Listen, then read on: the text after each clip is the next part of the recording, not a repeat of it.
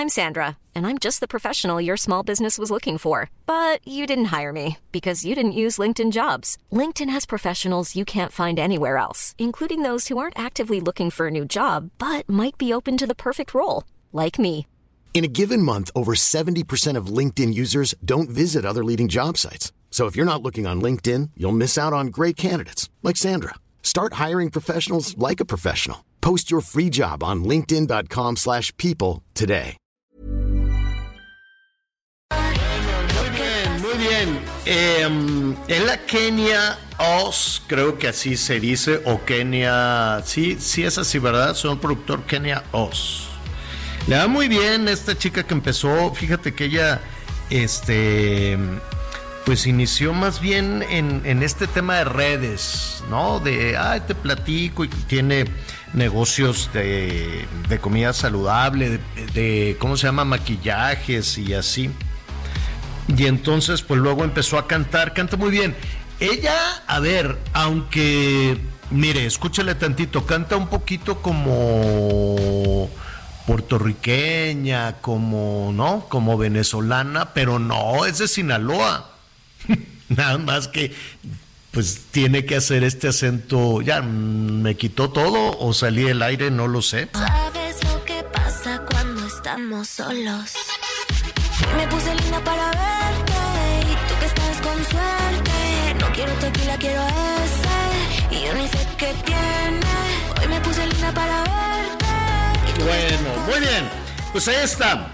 Qué, qué bueno, a mí me da muchísimo gusto cuando eh, pues a la gente le va bien. La verdad es que este, yo aplaudo eh, que la gente eh, jale, busque, le encuentre por aquí, la encuentre por allá. Esta chica pues que tiene así todos sus negocios, pero también canta, pero también está en el tema de las redes sociales.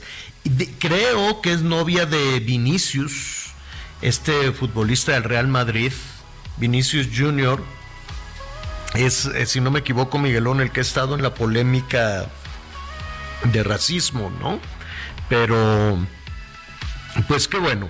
La verdad es que me da, me da muchísimo gusto cuando la gente es exitosa y se puede compartir esa ruta de, éxito. ¿Cómo está? ¿Cómo le va? Qué bueno que está con nosotros. Una tardecita muy agradable. Al ratito viene la lluvia. Dicen, atención que viene otra ola de calor. Eh, nos dio algo de paz esta lluvia. eh, bueno, con las cuestiones del clima nada más, pero es una tas que ya ni le platiqué, se me descompuso el carro. Se descompuso el carrito, este, me, me, me atoré ahí con las lluvias, empezó sube y sube y sube y sube y sube, y pues nada, que la grúa y que ya sabes, ¿sabes a qué hora? Bueno, primero déjeme saludar a mis compañeros y ahorita le cuento qué me pasó con el carro. Anita Lomelí, ¿cómo estás? Hola Javier, qué gusto saludarlos, Miguelito. Pues hoy los saludo desde la tierra del molde, del mole, del mole y del caldo de cadera. En ver, ¿dónde mole, en mole de cadera, en, ¿en dónde estás? ¿En Hidalgo o en Tlaxcala? Puebla. Ah, en Puebla.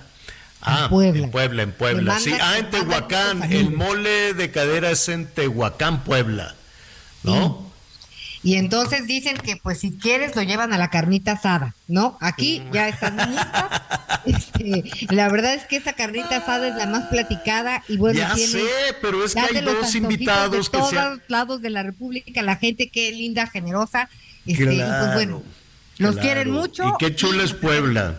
Qué bonita es Puebla, qué chula es Puebla, qué linda, como dice la canción. Miguel Aquino, ¿cómo te va? Hola Javier, ¿cómo estás? Anita, me da mucho gusto saludarlos, pues aquí ya listos con toda la información y pidiendo y rogando que ninguna luche o que nadie se atreva hoy a estar jugando con la luz. Vaya situación que está Diles a los del el tren sureste. Maya que te andan cortando la luz cada rato. Pero Miguel, si la CFE dice que no, De- pues, pues deberían de darse una vuelta aquí en Quintana Roo porque fíjate, hoy que es jueves, ayer estuvimos como cuatro horas, pero diario hay cortes. En- ayer también hubo cortes en solidaridad en Playa del Carmen y el martes incluso hasta el municipio cerró sus puertas porque no hubo luz. Cerraron bancos, cerraron tiendas, cerraron negocios, cerraron comercios. La gente se está manifestando. Hay un puerto que se llama Chiquilao, que si tú quieres ir a la isla de Holbox, tienes que llegar a Chiquilá, tomar el ferry y de ahí ya te llevan a, a la isla de Holbox, que es preciosa. Bueno, la gente ha cerrado el puerto, la gente se ha manifestado y ha protestado porque ahí incluso los han llegado a dejar hasta 72 horas sin energía eléctrica. ¿Y por qué momento esto de los aluches, con todo respeto? Porque pues resulta que nadie sabe, nadie supo y nadie da una explicación de qué es lo que sucede. Solo te dan el, el 071 para que metas tu reporte, pero los cortes de energía eléctrica ya están siendo un problema gravísimo y no solamente en, Quintana Roo, ¿eh? también se han reportado en Campeche y en Yucatán. Y sobre todo, ¿saben por qué? Por el tema del calor. Por el tema del calor, imagínate si tú tienes un negocio en donde tienes que refrigerar alimentos y que de pronto te quedes cuatro, cinco, seis horas o un día completo sin energía eléctrica, son pérdidas. Eso es lo que ha estado sucediendo mucho en la zona de Chiquilá y también en otro lugar en Felipe Carrillo Puerto. Pero qué problema lo de la energía eléctrica. Y con eso va voy a aprovechar para desahogarme porque ayer ha sido muy caótico. Se te va la luz, se te va la señal, porque las antenas de los teléfonos celulares operan por luz. Pero ¿saben también que no, hay? Agua potable. No hay agua. Pues no, porque como no sirven las bombas para poder mm. este llevar el agua a las diferentes zonas, la semana pasada incluso al secretario de gobierno de Cancún, al licenciado Pablo Gutiérrez, bueno, casi lo golpean un grupo de vecinos porque tenían también ya 24 horas sin agua, 24 horas sin luz. Y al final sé que no es un problema de, del municipio, la verdad que no, es un problema de la Comisión Federal de Electricidad, que a diferencia de como debería de ser la luz, ellos brillan, pero por su ausencia. Mm, ¿Qué vamos a hacer? A ver si no salen con que fue sabotaje o cosas. Pero, ya ves que ya tiene días, Javier. Ya, son días. Días y te digo, lo peor del caso es que nadie te resuelve. Ayer yo platicaba con un ingeniero porque en verdad ha sido un problema serio y sobre todo, ahorita que lo estoy saludando estamos a 32 grados centígrados. Mm. Aquí me marca el termómetro al exterior, 32 grados centígrados. El hecho es de que está haciendo mucho calor. Y en lo que me explicaba este ingeniero, que dice, el problema es que la CFE está produciendo menos energía de la que estamos consumiendo. Uno, dos, debido a las altas temperaturas, está, se está jalando mucha energía y pues simple y sencillamente se están reventando los, se están reventando los sistemas. Y la otra hipótesis es la construcción del tren Maya. Como hay muchas, aquí en Cancún específicamente es donde va a estar la base de mantenimiento y los talleres del tren Maya. Es en donde me atrevo a pues decir no alcanza para todos. las instalaciones más grandes. No va a alcanzar para todos. Nada más que si con el crecimiento que tiene esta zona, bueno. Si te oyen en la Ciudad de México te van a decir que no es cierto. Acuérdate que ahora en esta temporada de calor, con todos los apagones que había en Nuevo León, en Jalisco, en diferentes partes, en la Ciudad de México dijeron que no era verdad y pues así se quedó, aunque la gente estuviera sin agua, sin energía eléctrica, sin ventilación. Entonces, pues son, son, yo, yo no sé qué tarjeta, yo realmente debería de haber una sanción para quien eh, eh, engañe al gobierno federal, para quien engañe al Ejecutivo. le diga, no, no es cierto, es mentira lo de la gente esa que quiere, nomás quieren dormir en la calle porque les da la gana, como en diferentes colonias de Monterrey cuando hubo los apagones. No, no es verdad. Y luego, oye, que hubo muertes por el golpe de calor. Mentira, tampoco no hay golpe de calor. Ah, bueno, pues no hay. Oye, no hay apagones, no, no hay, no hay accidentes, no, no hay, no, bueno. Las personas pues que pierden la vida sería que el mundo así fuera. ¿No existen? ¿Qué cosa? ¿Y las personas que pierden la vida por esas razones no existen? No, dicen que se murieron porque hubo un paro cardiorrespiratorio. Pues eso sucede a toda la gente cuando no va, se, tan, cualquier otra situación, cualquier otra enfermedad, y cuando cierra sus ojitos, cuando se va con Diosito, el diagnóstico es, ¿y qué le pasó? Se le paró el corazón. Ah, bueno. Y ya entonces ahí apuntan, paro cardíaco, paro cardiorrespiratorio.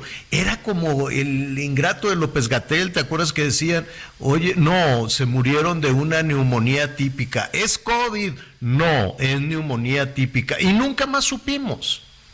Y nunca más supimos. A ver, ahora con todo este tema de la infraestructura hospitalaria, que es una mortificación. No es únicamente el desastre, la tragedia, lo que le pasó a esta muchachita en, en Quintana Roo, que al ratito vamos a tener la pena enorme, una niña de seis años, imagínate los papás, que además ellos estaban ahí tratando de sacarla de ese elevador. Qué tragedia para toda esa familia. Van a vivir con un pesar terrible todo el tiempo, con una culpa espantosa por haberla llevado a un hospital del Seguro Social confiando en que la iban a atender bien. Y lo, a ver, eh, así como están esas condiciones, que al ratito vamos a ver qué fue lo que sucedió y a quién le están echando la culpa y que si fue, primero decían, no, pues fue el camillero, hágame el favor. No, que y lo tenían ahí amarrado o esposado, ¿no? Ahora ya dijeron no, en la cama, no, pues que ya no fue el camillero, pero y, y así va a estar la pelotita y vas a ver que van a querer patear el bote para que apostarle al olvido o a que se quede, como en Veracruz, en el hospital pediátrico. El elevador se les ha desplomado no sé cuántas veces en un hospital público, en un hospital pediátrico. Hay enfermeras además que, que resultaron lesionadas y sabes que además no les han querido dar el diagnóstico, incluso a las trabajadoras del Hospital Pediátrico de Veracruz, este, para no darle la, ¿cómo se dice?, la indemnización. O sea, son crueles con hasta con las enfermeras, los doctores, los enfermeros, los camilleros, los pacientes. ¿Y sabes qué dijo el Cuitlagua, que el gobernador de Veracruz? Pues vamos a investigar si fue un sabotaje. Vamos a investigar si alguien se, se, metió al elevador y le estuvo picando a los botones y que por eso se nos ha caído el elevador tantas veces. A ver, no es sabotaje es un pésimo mantenimiento de las instalaciones hospitalarias de este país. El accidente que hubo de autobús, tragedión de gente que iba en un autobús de la Ciudad de México a Oaxaca, y que nos digan nuestros amigos que nos escuchan allá en la zona del Istmo y que nos escuchan en Oaxaca. Se volteó llegando a una comunidad que tenía un hospital del Seguro Social, pero tal vez el cascarón ¿Cuántas vidas de ese autobús se podrían haber salvado si esas instalaciones hospitalarias hubieran estado en buenas condiciones? Los tuvieron que trasladar a Oaxaca capital en un grito de dolor la gente con ese autobús volteado porque no tenían los insumos en esa localidad para poder atender, tenían todo el espíritu, todo, bueno, se movieron los doctores, las doctoras para curar a la gente, pero se les morían en los brazos porque pues no tenían con qué curarlos. ¿Te acuerdas la inundación del hospital también, creo, del Seguro Social en, en, en, eh, eh, en, Hidalgo? En Hidalgo. En Hidalgo, fue, eh, fue en, en Tula, en Pachuca, ahorita me acuerdo.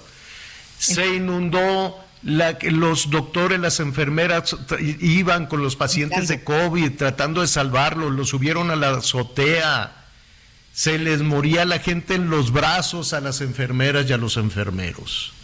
Es una tragedia, por más que se quiera esconder y que digan no, que sí, que el IMSS bienestar y que es que los conservadores malvados, los conservadores malvados ya se fueron hace un friego de tiempo, hace mucho tiempo.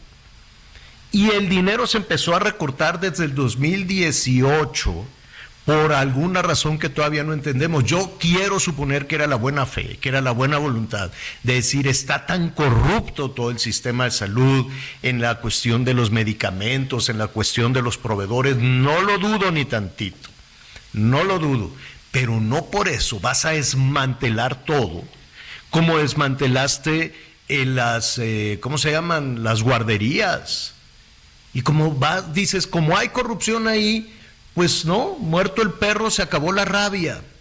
Entonces, pues hay mucha corrupción en el sistema hospitalario y de salud y de proveedores de medicinas. Ah, pues quítalo todo.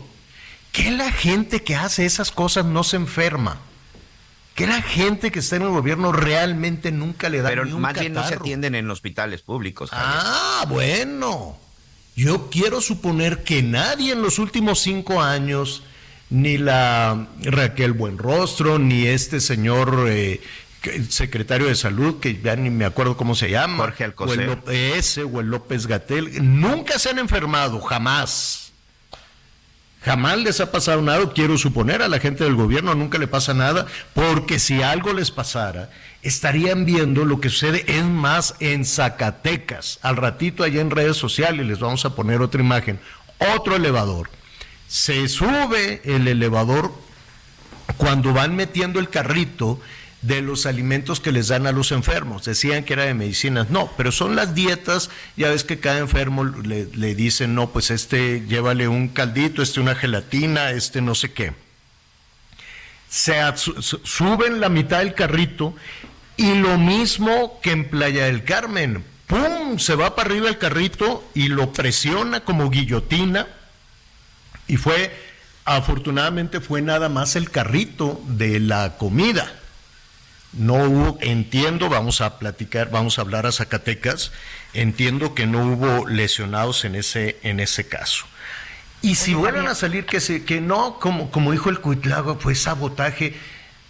A ver, son pésimas instalaciones. ¿Qué están haciendo con el dinero? ¿Dónde está el dinero? ¿Dónde está el dinero?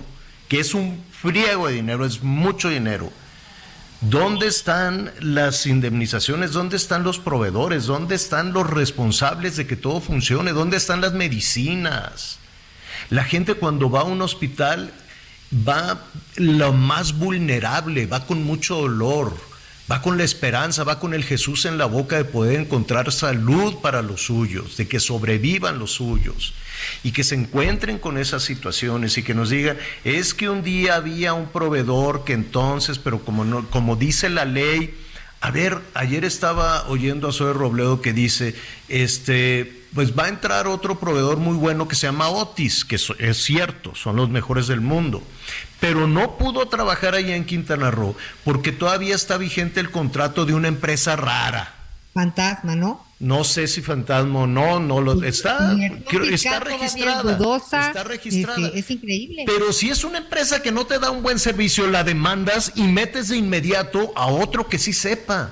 No como la, la Ana Gabriela Guevara, no, pues es que como hay mucho vericueto y la ley no me permite darles el dinero a los atletas. Ah, ¿y por qué no te permite? No, pues porque hay candados, que esto, aquello, que el otro. ¿Y dónde está el dinero?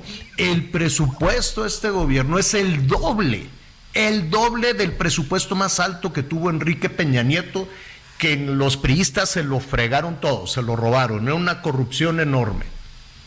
Bueno, y entonces pasaste de 5 millones de millones a casi 10 millones de millones. ¿Dónde está el dinero?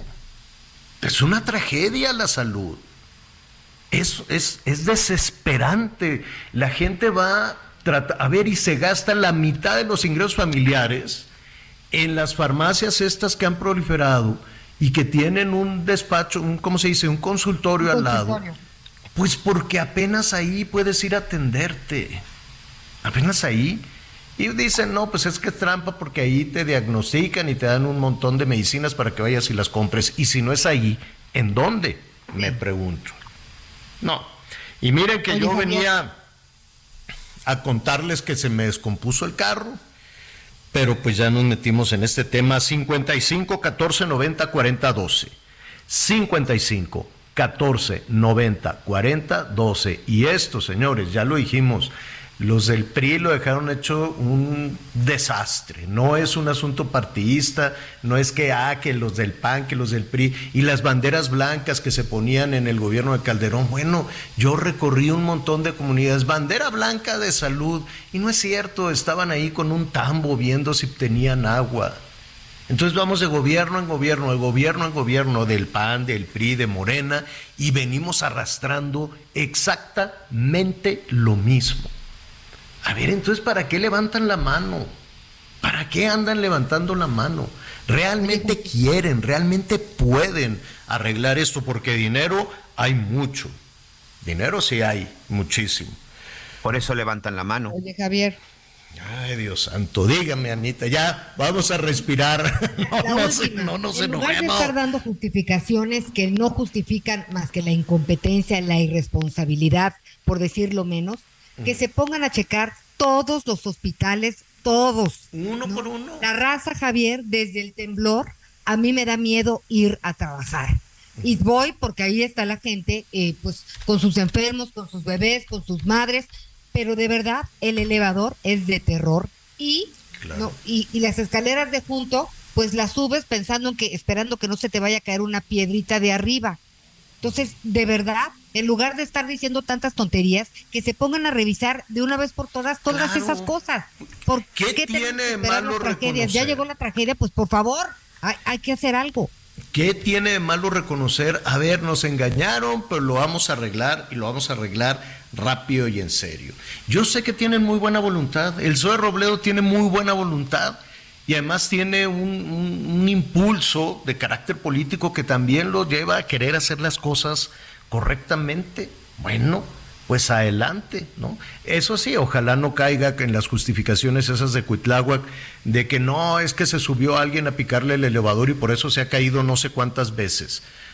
¿Cómo? Entonces, ¿prefieres pensar en que una enfermera o un, un usuario, un familiar de algún enfermo, deliberadamente quiere que, se caiga el elevador cada ratito?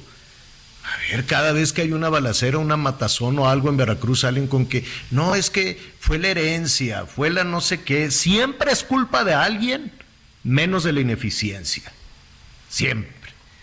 Pero, a ver, va a llover al, al rato. Les cuento qué me pasó, Anita Miguel. A Venía ver, yo en mi carrito. Espero que no haya chucu, sido cuando saliste del noticiero. No, ayer, eh, ayer en la tarde, antes en la tarde, ayer. Y ya, vámonos rápido, ya voy a Azteca, ¿no? Y empieza el chaparrón, ¿no? Empieza a llover, rin, rin, rin. Y este, y veo un charquito, ya casi llegando a Santa Fe. Este, y les calculas, ves los edificios de al lado, las casas, dices, bueno, pues no, ves el bordecito de la banqueta, dices, pues sí, sí la libra el carrito. Pues nada, me- yo vi el borde de la banqueta, como es agua puerca, muy oscura, no ves qué tan hondo está.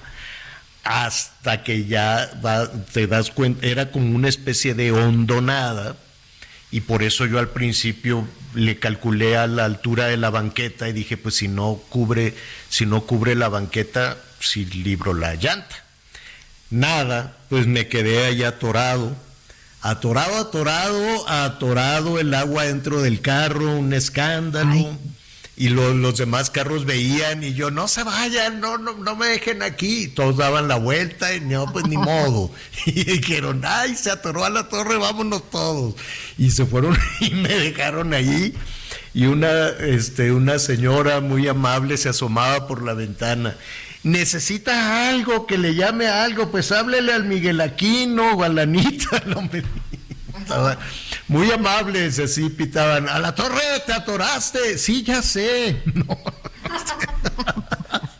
Qué vergüenza. Y así, pip, pip, pip, a la torre te quedaste atorado. Sí, me quedé atorado por burro, bueno. Ay, y nada, y seguía aquel aguacero y aguacero, y seguía el agua puerca, sube y sube. Y dije, no, pues ya, aquí me espero. Ya me baño. No, aquí me espero y ya, ya después un muy buen vecino, muy, muy, muy amable, pues porque rápidamente, ah, está la, la torre atorado, se, se está inundando. Entonces salió con un camionetón enorme y yo dije, a ver si no me desgracia el carrito, ya me fue empujando, muy amable, el carro ya no, ya no jaló, me llevó a trabajar en su camioneta y el seguro llegó como hasta la 1, 2 de la mañana. De eso les cuento después de una pausa. Volvemos. Redefinimos tu concepto de una Subinfinity QX60 2023. Ahora, con tres años de mantenimiento incluido. Descúbrela en Infinity Pedregal, Avenida Insurgente Sur, 1355, Jardines del Pedregal. Teléfono 5555-285344. Para mayor información, consulta la página www.infinity.mx legales.html. Conéctate con Javier a través de Twitter, arroba javier-alatón. Sigue con nosotros. Volvemos con más noticias. Antes que los demás. Las noticias en resumen. Este miércoles fue liberado Víctor F., el camillero que trasladaba a la niña que murió en un elevador del hospital del IMSS de Playa del Carmen en Quintana Roo. La Fiscalía Estatal consideró que en los hechos que se investigan hasta este momento no resulta responsabilidad penal. Cinco personas más fueron detenidas por el incendio presuntamente provocado en la central de abastos del municipio de Toluca en el Estado de México. En total, ya son cuatro guardias de seguridad privada y cinco miembros de la mesa directiva del establecimiento puestos a disposición de las autoridades. La Sedena anunció que más de 113 elementos de la Guardia Nacional fueron desplegados en todo el país con el objetivo de reforzar la seguridad. Para estas vacaciones de verano llegaron a Acapulco 210 militares para vigilar la zona turística y las colonias populares durante los próximos tres meses. Hoy el dólar se compra en 16 pesos con 35 centavos y se vende en 17 con 38.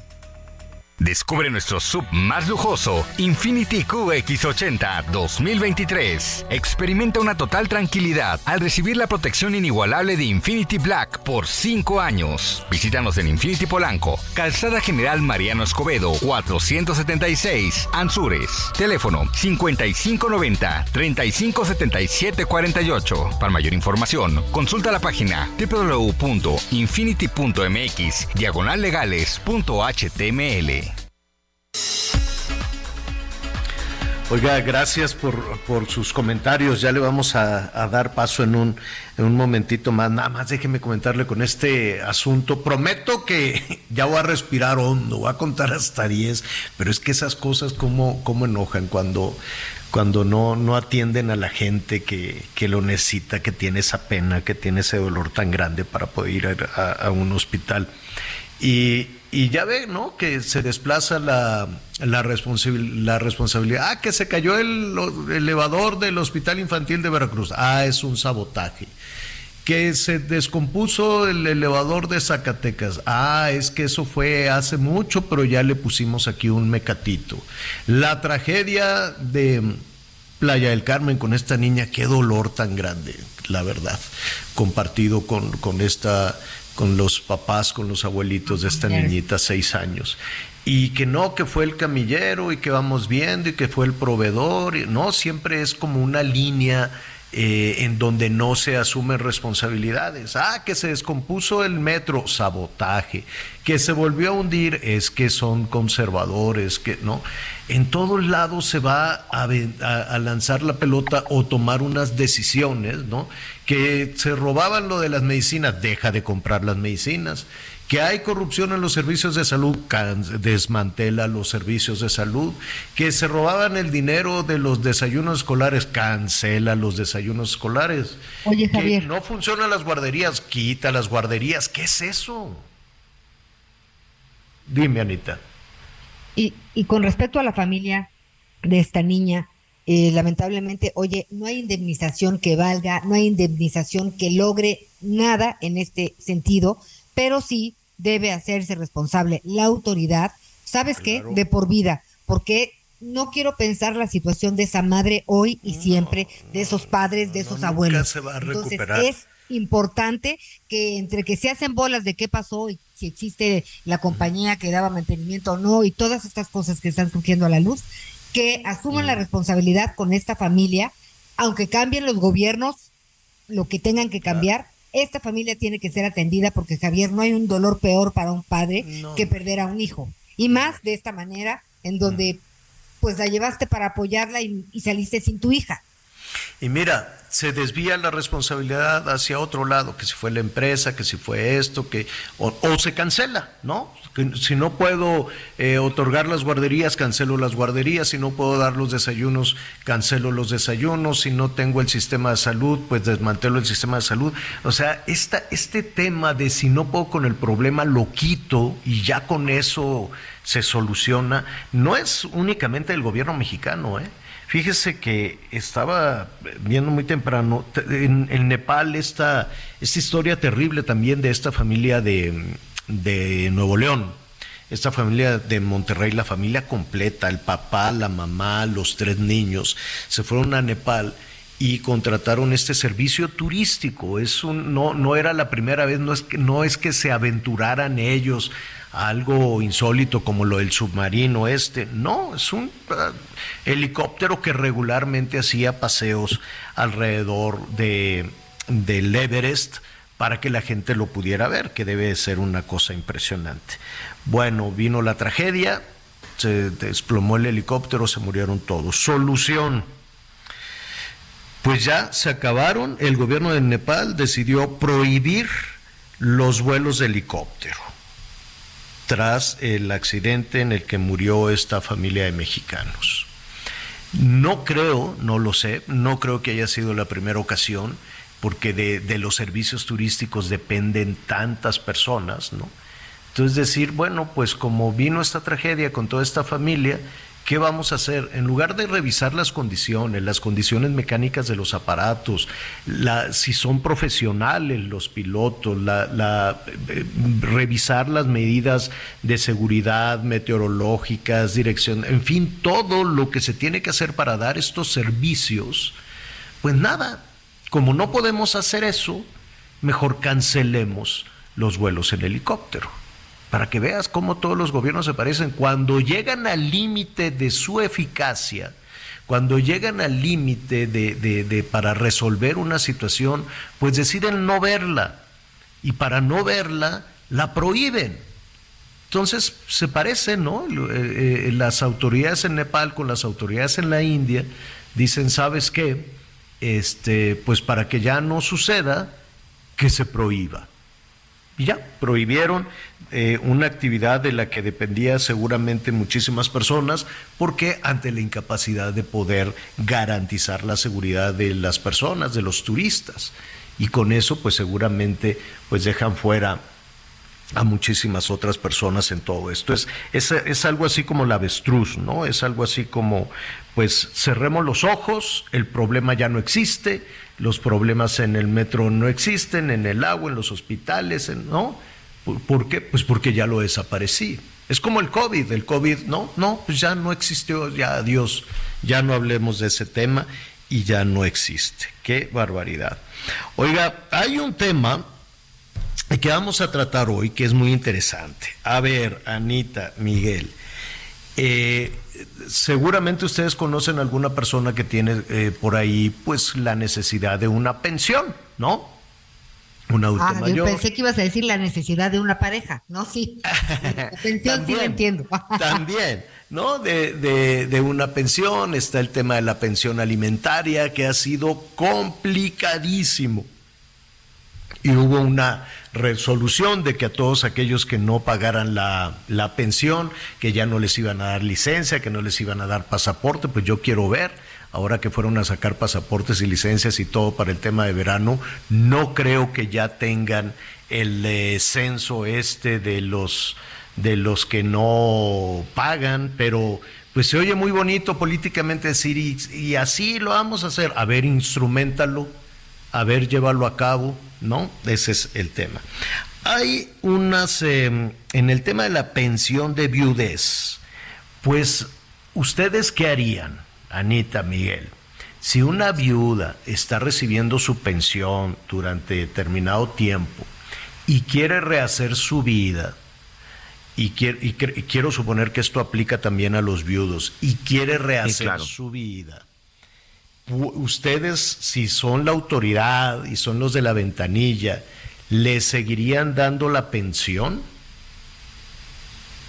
Sí, por supuesto, porque además creo, Javier, que son dos cosas completamente diferentes. Mm. Son dos cosas completamente este, distintas. Y fíjate que en el caso que vamos a abordar, precisamente fue un hombre, fue un señor el que inició este, este procedimiento. Su esposa mm, eh, ella trabajaba en el ISTE y él empezó a recibir su pensión. Y después, el, cinco o seis años después, decide rehacer su vida y en cuanto se casa, el ISTE le quita la pensión y es ahí donde presenta el amparo. Yo creo que son dos cosas completamente diferentes. Yo creo que pues la ley es muy clara en el sentido de que pues si eres viudo y no tiene que ver si tienes alguien que te mantenga o no. El que sabe es el licenciado Raúl, y tú también, digo, desde luego Miguel, ¿no? O sea, tienes toda, tienes toda la razón en todo esto. Pero quien nos puede guiar por las eh, cuestiones legales, si el ISTE da o no la pensión, eh, qué se puede hacer, si el ISTE dice, ¿sabes qué? Como te volviste a casar, mm, adiós, que te vaya bien. El licenciado Raúl Arredondo Gutiérrez es abogado, de eh, abogado postulante del despacho Segovia Tavera Abogados y me da muchísimo gusto saludarlo. ¿Cómo estás, Raúl? Hola, Javier, buenos días. Ana, Miguel. Oye, Raúl, dime algo. Este, el ISTE dice, no, pues ya como te volviste a casar, eh, pues ya no te voy a dar la pensión. Es correcto, sí, sí, sí, como bien lo, refería Miguel, este, el artículo 135, fracción segunda de la ley establece claramente que en el momento en que la persona pensionada, sea hombre o mujer, eh, eh, bueno, fallezca su cónyuge o, su esposo o esposa, ya no tendrá derecho a percibir esa pensión. ¿okay? Entonces, en el caso en específico, como bien comentaba Miguel, eso sucedió. O sea, eran dos personas pensionadas en el estado de Yucatán, eh, fallece la señora y bueno, el señor contrajo nupcias posteriormente y de un día para otro le dejaron de pagar esa pensión el ISTE. O sea, son sin notificarle nada. ¿Cuál es el argumento del ISTE? ¿No tiene... El argumento o, no el argumento explicaciones. Eh, bueno, el argumento, la base jurídica es el artículo 135, fracción segunda, que sí, efectivamente este, contempla ese supuesto. Y bueno, ahí es donde donde viene el tema, donde entró, bueno, posteriormente la Corte, y este señor, pues, como no sabía qué pasaba, promueve un amparo, y ese amparo, eh, al momento que el ISTE contesta esa reclamación, claramente dice, pues es que tú ya te casaste y en términos de ese artículo, pues ya no tienes derecho. En función de eso, pues entonces el señor hace una ampliación ese juicio de amparo y promueve la inconstitucionalidad de ese artículo del 135 fracción segunda. Y bueno, en un, en un amparo contra leyes, pues demandas al Congreso de la Unión, bueno, al Ejecutivo Federal, etcétera, todas las, las personas que o entes que intervienen cuando se hace una ley. Entonces, gana el amparo, el juez de distrito, el juez federal en el estado de Yucatán le otorga el amparo y eh, la presidencia de la República, a través de sus representantes, interpone un recurso que se llama recurso de revisión, porque está inconforme con lo que había resuelto a favor de este señor. Y bueno, se va a un tribunal colegiado y el colegiado, atendiendo a la normatividad aplicable, lo envía por la relevancia a la Suprema Corte y bueno, se, se, inicia el estudio por parte de la ministra Yasmín Esquivel, que es la ponente de la segunda sala, y ayer en ese recurso lo que resolvió es exactamente lo que decía el juzgado de distritos, es decir, confirmó el amparo indirecto, donde efectivamente ese juzgado, ese amparo, dice, a ver, a este señor se le viola el, el artículo primero constitucional en función de su derecho de igualdad. Se le viola el artículo cuarto constitucional, el derecho al, eh, el derecho de, la, de las familias en este caso, y bueno, la garantía de seguridad social y principio de previsión, social que, que se establecen en el artículo 123 de la Constitución. en general es eso. Entonces, ¿le van a seguir dando la pensión? No, exactamente, el amparo fue para el efecto de que el ISTE le, le diera todas esas pensiones que se le dejaron de pagar y aparte, bueno, en el presente y en futuro se le siga pagando esa pensión. A ver, esto aplica entonces, eh, después de esta resolución de la Suprema Corte, aplica a todas las, los, las viudas y los viudos que se vuelvan a casar. Este, pues bueno, en términos jurídicos podemos decir que no, porque pues no es una jurisprudencia como tal y de, ah, carácter obligatorio. Tienen que seguir en la misma ruta. Exactamente, el mismo caminito, el amparo y bueno, todas estas instancias legales a modo de que se termine la, la bueno, el término jurídico correcto es la inaplicación de ese artículo. A ver, ¿cómo le hizo este señor? Porque pues ahora sí que nosotros los ciudadanos, los ciudadanos de a pie, no tenemos la más remota idea de cómo ampararnos contra una acción de la autoridad. Sí, pues bueno. ¿Cuál es el primer paso, lo que, lo que tienes que hacer? Supongo que contratarte a ti. sí, exacto. Bueno, pues sí, contratar un abogado. Eh, Híjole. Pues hay abogados privados, como, como su servidor, o este hay abogados, bueno, que, que el Estado paga, ¿no? Los famosos abogados de oficio, ¿no? Mm. Pero ¿a poco puede alguien, para ir a demandar al ISTE, eh, pedirle a un abogado de oficio que te ayude? Sí, claro. Sí, ¿En sí. dónde? ¿En dónde hay eso? Eh, bueno, eh, hay abogados de oficio del fuero común, o sea, es decir, de lo- las entidades federativas, y hay abogados de oficio en materia federal. Pero, cada- ver, per- perdón, eh, que puede sonar muy cándida la pregunta, pero ¿en dónde? ¿Cuál es el primer paso? Sales de la casa y te diriges a... ¿A dónde? Eh, ah, bueno, ahí sí ca- habría que buscar en internet, etcétera, informarse en cada entidad federativa donde se encuentra la defensoría de oficio. Defensoría de Defensoría, oficio, hay que buscar, así Ajá. se llama, Defensoría Ya. de Oficio. ajá, digo, hay de entidades federativas donde cambia el nombre, pero bueno, son los abogados de oficio que paga el Estado para en este tipo de casos o personas que no tienen los recursos para poder solventar un abogado privado. Y falta que te hagan caso, ¿no?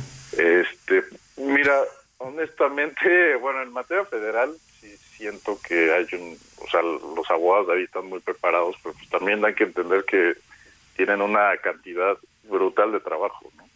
Sí, Entonces- a eso me refiero. A eso me refiero, que te formes en una fila que puede ser kilométrica por la cantidad de problemas que tenemos los ciudadanos. Pero bueno, pon Así tú es. que te, fir- te formas ahí o vas a un despacho privado, ¿no? Y, y dices, oiga, yo quiero seguir recibiendo mi, mi pensión, este, ¿qué, qué, ¿y qué sigue después de eso? ¿Qué sigue? Ah, bueno, pues eh, sí, definitivamente. Bueno, hay dos, hay dos vías, ¿no? A mi parecer creo que la mejor es la del amparo que, que ejerció este señor. ¿ok? Mm. Este, ¿Por qué? Porque esto no es tanto un litigio que lleva un fondo, es más que nada versa sobre la inconstitucionalidad de un artículo, en este caso el 135. Y ese mecanismo jurídico, a mi parecer, es, es bueno y sólido, porque un juzgado federal va a decir, efectivamente, ese artículo que te está aplicando, en este caso el ISTE, no te lo debe aplicar porque es inconstitucional bajo los cuatro principios que te comenté hace rato. Oye, Ese eh, sería, te, pues, el eh, te están Ajá. llegando, te están llegando muchísimas este, cuestiones que si esto aplica también a viudos, sí, de hecho así es como inició.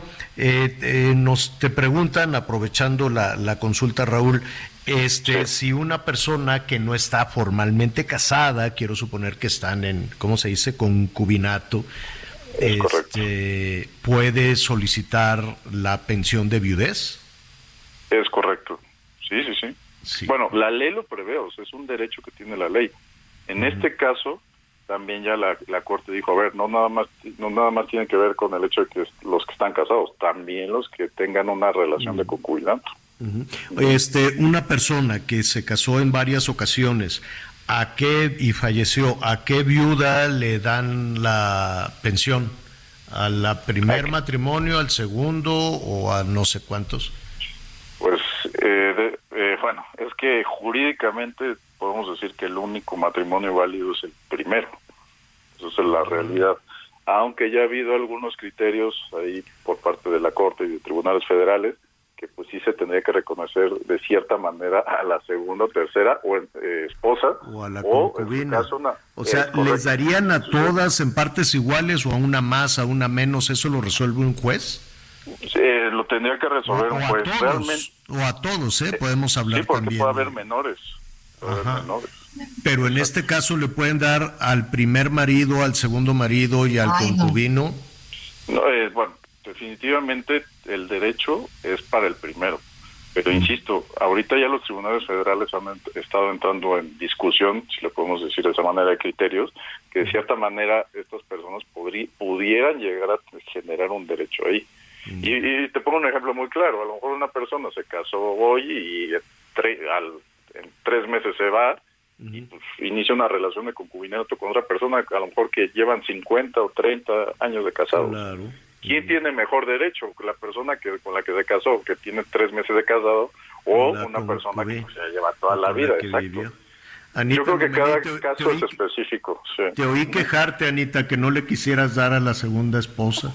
No, bueno, a ver, por, por- a lo mejor pensando en, la, en el tema de las pensiones, nos organizamos todos de mejor forma, pero en el caso de eh, el concubinato, ¿no? Está la casa grande, la casa chica y la de enfrente, este, ¿a quién le corresponde?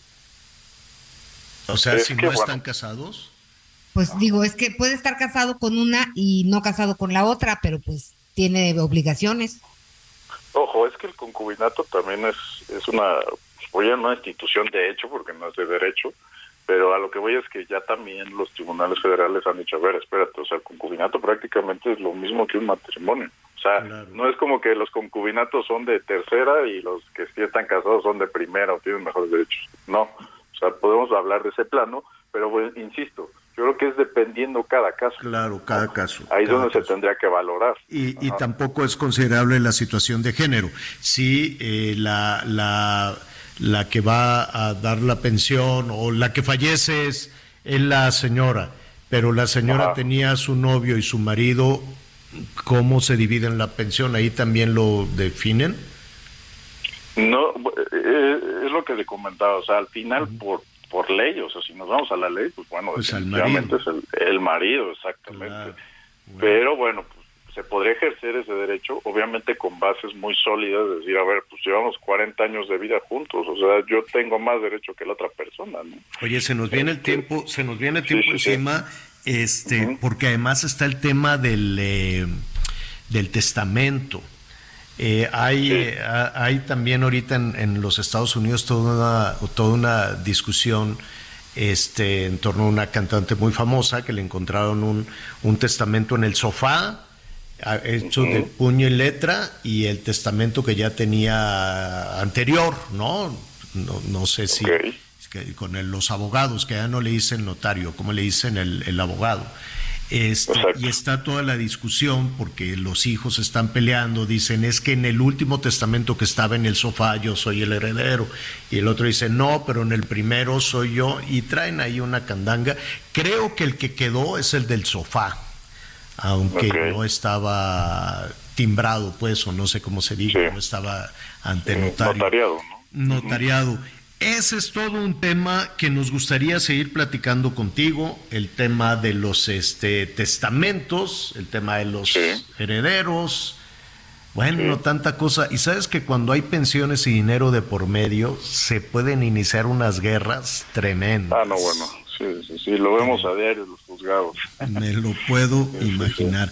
Entonces, pues lo mejor es dejar este, las cosas claras, ¿no? Tener desde el principio las cosas claras. No sé qué tan público se debe de hacer, ¿no? No sé, eh, una persona que tenga un testamento, no sé qué tanto le debe de decir a sus a sus este beneficiarios, pero bueno, ya eso lo... Pues todo, todo. ¿Tú crees? Pero qué miedo, Anita, pero qué miedo porque si no luego va a dejar el problema a los que están vivos. No, pero no sé si debe de decir, en mi testamento que está en el cajón tal, dice esto. No sé si debe de revelar. Eso no, yo creo que mejor no, por su bien. Ah, si no puede aportarse su vida. A eso me refiero, porque hay de todo. No, no, no. Estoy de acuerdo contigo. las pasiones que desata el dinero son que ya Raúl nos estará platicando eh, de, esas, de esas anécdotas, guardando la identidad, desde luego, de las personas. Raúl Arredondo, muchísimas gracias por, por tu asesoría. Al contrario, que tenga buen día. ¿Nos puedes dar tus redes sociales, un teléfono del despacho? Te están llegando muchas llamadas. Este, sí, mejor mi correo, ¿no? A ver, tu correo. Exacto. Es r arredondo arroba agabogados.com.mx. R arredondo arroba a abogados.com.mx. Ahí está. Muy bien. Raúl, gracias. Un abrazo. Buen día. Hasta, pronto. Una pausa y volvemos. Conéctate con Miguel Aquino a través de Twitter, arroba Miguel Aquino. Toda la información antes que los demás. Ya volvemos. Nieto, a mí me consta uno que está en Nuevo Vallarta, Nayarit, el cual tiene los cinco años de López Obrador sin terminar y ese hospital estará como al 70%. Y me he enterado de otros en la República. Seguramente este, esos van a quedar igual que como están los de Dinamarca. Carlos, desde Guadalajara. Everyone knows therapy is great for solving problems, but getting therapy has its own problems too, like finding the right therapist fitting into their schedule, and of course, the cost. Well, BetterHelp can solve those problems. It's totally online and built around your schedule. It's surprisingly affordable too. Connect with a credentialed therapist by phone, video, or online chat, all from the comfort of your home. Visit betterhelp.com to learn more and save 10% on your first month. That's BetterHelp H E L P. Y luego dice, aquí nos mandan unos emojis, ¿no? Unas caritas felices, muertos de la risa, y dice, eres formidable, Javier, saludos, Rafael Hernández de la Ciudad de México. Saludos, Rafa. A ver. Miguelito. Eh, eh, Miguelín, Miguelón, pero Miguelín. Ay, Javier. Es que vino, vino Gonzalo Olivero aquí a moverme toda la, la, pan- la consola. Dale un manazo. La consola moderna dice, es que se oye de la fregada, quién sabe qué, y anda grite y grite, y entonces viene y le mueve aquí a la, a la pantalla. ¿Qué- eh, ¿Cómo vamos con los comentarios? Oye, muchos saludos de parte de nuestros amigos, Gracias. precisamente que nos escuchan aquí en Cancún. Por ejemplo, aquí nos dice el señor Robles de Fraccionamiento Isla Azul por la Guayacán. Somos vecinos, don, don, don, bueno, no sé si es don, ¿eh? porque dice A Robles, pero bueno, somos Robles. vecinos. También yo estoy aquí por la Guayacán. Dice, los oigo por internet. Yo creo que se le fue la luz a Miguel porque tiro por viaje en esta avenida, chocan contra los postes, ya sea de luz o alumbrado. Hoy precisamente en la mañana sucedió algo, un fatal accidente, una persona se volcó y, per- y perdió la vida. ¿eh? Sí, es una avenida santísimo. un poco complicada. Muy buenas tardes, ya van a ser las 3 de la tarde del noticiero y no hay señal. ¿Qué pasa? Mario Jiménez de Oaxaca, ya lo están checando, ya lo están checando, don Mario, muchas gracias. Javier, no te enojes, recuerda que pronto tendremos un sistema de salud mejor que el de Dinamarca. Me- Gerardo me- Mendoza, desde la Gerardo me está cucando el Gerardo. me está cucando el Gerardo. Ay, dice, Dice- aquí, dice, eh, afirmativo, ese equipo requiere mantenimiento. Y nosotros hablando de mantenimiento. Dice afirmativo, nos dice aquí un ingeniero, ese equipo requiere mantenimiento. Gracias, ingeniero. ¿Qué más, Miguelón? Hola, buen día a todos. Hablando del Seguro Social, las filas para que le den a uno las medicinas en farmacias aquí en Torreón nos tienen afuera con estas altas temperaturas y somos todos de la tercera edad. El jueves 6 de julio una persona se desmayó y luego llega a ventanilla y resulta que no tienen lo que a uno le recetan. Se tardan mucho, dura uno parado hasta tres horas, hasta igual o peor que las filas del bienestar. Ya por favor que hagan algo, todo lo del seguro está en la basura. Saludos desde Torreón, buen día, la señora Rodríguez Salgado. Buenos días, Norma González de Monterrey, Nuevo León. Le comento, todas las clínicas y hospitales del IMSS están en muy malas condiciones. No hay clima, las camas de los pacientes están feas, antihigiénico, los elevadores no funcionan, los baños es un asco con fugas y sin puertas, es lo que nos dice también aquí nuestra amiga de Monterrey, Nuevo León. Y también aquí me lo mandaron de manera anónima. Me imagino que debe ser un trabajador. Lo que tú comentabas del Hospital de la Raza, Anita, algunas fotografías en donde en efecto pues están ahí las escaleras sin funcionar, que se les está dando mantenimiento y por lo pronto pues el traslado de los pacientes de un piso a otro o incluso de las propias familias pues es un poco complicado. Saludos, Javier, este Miguel, Guillermo Infante de Naucalpan. Para mí, el culpable es el responsable del mantenimiento del hospital, aun cuando esté subrogado el servicio mantenimiento de los elevadores, el jefe de mantenimiento tiene que estar al tanto de todo. Si él reportó la falla a sus superiores, se pueden deslindar también responsabilidades. Oye, y aquí una de, de viudez. Interesante esta pregunta, ¿eh? Ya no se la pudimos hacer al abogado, pero dice, hola, buenas tardes, un comentario. Los que tenemos pensión por viudez no podemos ni casarnos y ni trabajar, a pesar de la que pensión es muy pobre, pisotea nuestros derechos. Mm, fíjate que ahí sí no sé, la señora Fabiola García.